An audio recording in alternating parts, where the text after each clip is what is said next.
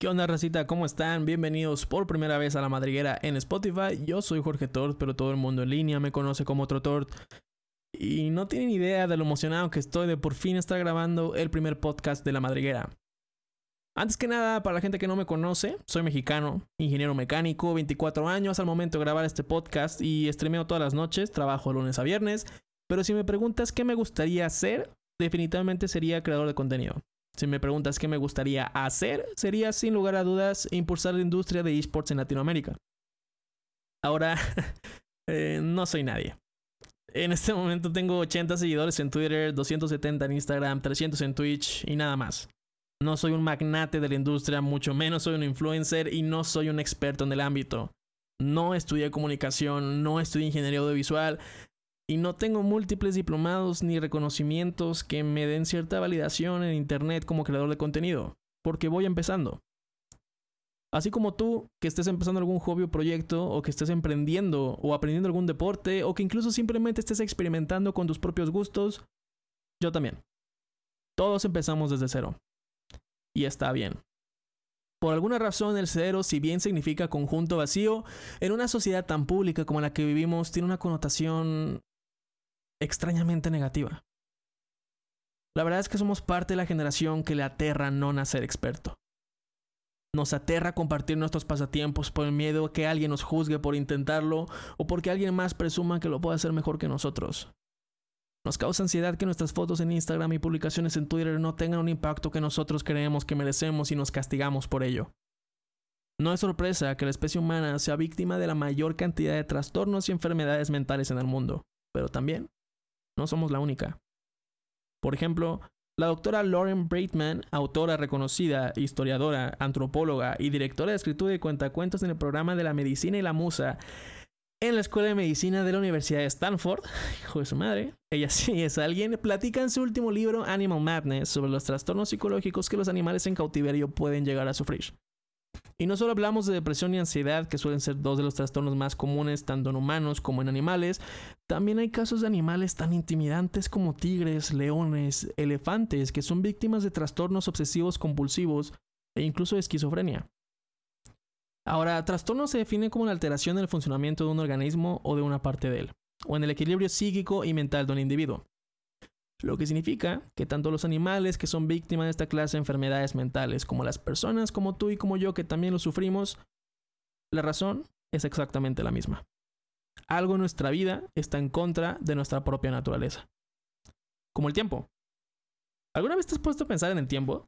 No para qué se usa, que es para, no lo sé, acomodar los eventos en un orden cronológico sucesivo, sino el tiempo en sí. Es un concepto humano diseñado para explicar algo que no solamente no entendemos, sino que está muy por fuera de nuestra jurisdicción. Somos el único animal que llega tarde. O temprano. Somos el único animal que sufre de ansiedad por un concepto que nosotros inventamos y que no tiene absolutamente ninguna consecuencia biológica. Un venado no se queda dormido, solo se despierta. Un pez nunca llega tarde a junta porque el tiempo es algo que si bien pueden o no estar conscientes, no lo sé, simplemente no les importa. Ahora, no estoy diciendo que el tiempo no existe, tan solo digo que no es lo que creemos. No es un reloj. Y no estoy hablando de ninguna divinidad que en algún momento haya empezado el tiempo en sí, porque no lo sé. No sé si es un cronómetro o un reloj de arena o una coincidencia, no lo sé. Y tú tampoco lo sabes. Sinceramente, nadie lo sabe.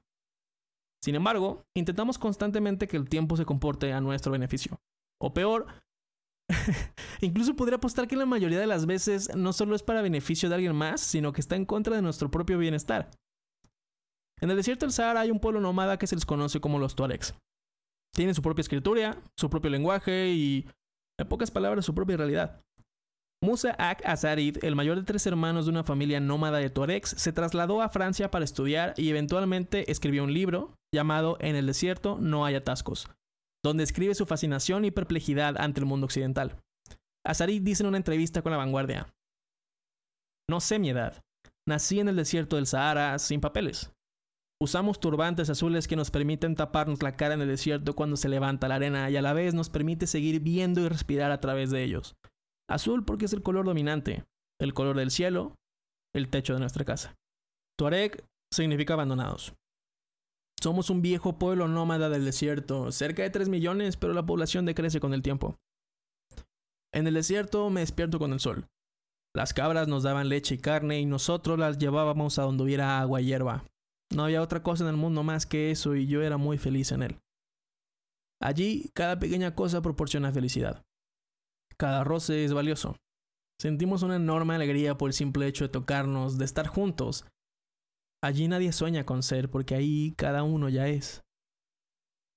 Cada día caminaba 15 kilómetros para ir a la escuela, hasta que el maestro me dejó una cama para dormir y una señora me alimentaba al pasar por su casa. En una ocasión, el rally París-Dakar había pasado por el campamento, y a una periodista se le cayó un libro de la mochila, yo lo recogí y se lo di, y me lo regaló. El Principito. Yo me prometí que un día sería capaz de leerlo. Años después, logré una beca para estudiar en Francia, un Tuareg en la universidad. Lo que más extraño es la leche de camella, el fuego de leña, caminar descalzo sobre la arena cálida y en especial las estrellas. Ahí las mirábamos todas las noches y cada estrella es diferente y aquí por la noche tan solo se mira la tele. Recuerdo la primera vez que fui al aeropuerto y por todos lados veía gente corriendo. En el desierto solo se corre cuando viene una tormenta de arena y poco es decir que estaba realmente asustado. En el desierto no hay atascos. En el desierto nadie posee a nadie y mucho menos nadie quiere adelantar a nadie. Ustedes tienen relojes. Nosotros tenemos el tiempo.